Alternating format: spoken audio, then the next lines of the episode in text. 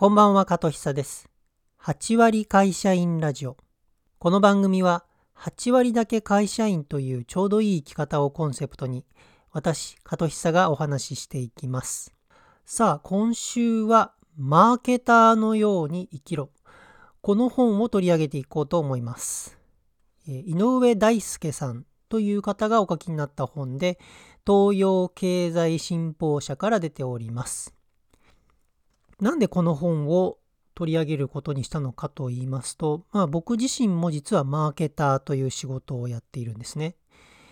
で、マーケターになるまではまあいろいろと変遷がありまして、えー、病院職員だった時もあります。その前は実は日本語教師だったりするんですけれど、この変遷の中で病院で働いてた時あたりまでは多分やることなすこと結構滑ってたと思うんです。まあ、うまくいっていなかったっていうことですね。ところがマーケターになるちょっと前ぐらいからですかねその辺りからちょっと風向きが変わってきた。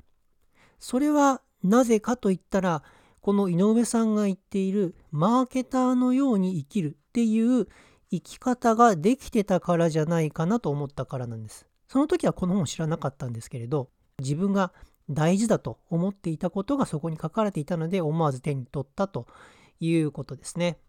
で、こちらの本ですね、ちょっと今、表紙が変わってしまったのであれなんですけれど、僕が買った時の表紙はですね、結構シンプルに真っ白のカバーの中にややこう光るような文字でマーケターのように生きろと縦に書いてあります。で、その脇の方に小さい文字で副題が書かれているんですね。あなたが必要だと言われ続ける人の思考と行動。これ、すごくないですか？あなたが必要だ。こうやって言ってもらえるんだったら、おそらく生きていけますよね。だって必要とされてるんだから。だけど、この思考には実はなかなかたどり着けなくて、大概の人っていうのはやれることがないわけですよ。で、どうするかって言ったら、何かやりたいことを探そう。あるいは、高いスキルを身につけよう。そうじゃないよっていうのが、まあこの本の主張ですよね。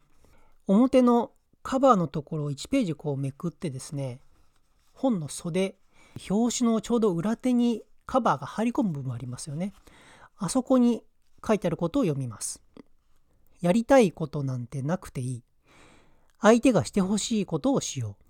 ただし、とことん、徹底的に。これですね。うん、やりたいことなんてなくてもいいんだと。その代わり、相手がしてほしいことをしよう。要は自分スタートで何かを始めるのではなくて、あくまで相手スタート。これがさっきの表紙のところに書いてあったあなたが必要だと言われ続ける人の思考でありその後に続く行動につながるとこういう本ですね自分のできることは何なのかとか探すのに役に立つかなということでこの本を、え、今週は取り上げてお話ししていこうと思います。はい。といったところでお時間です。今日も最後までありがとうございました。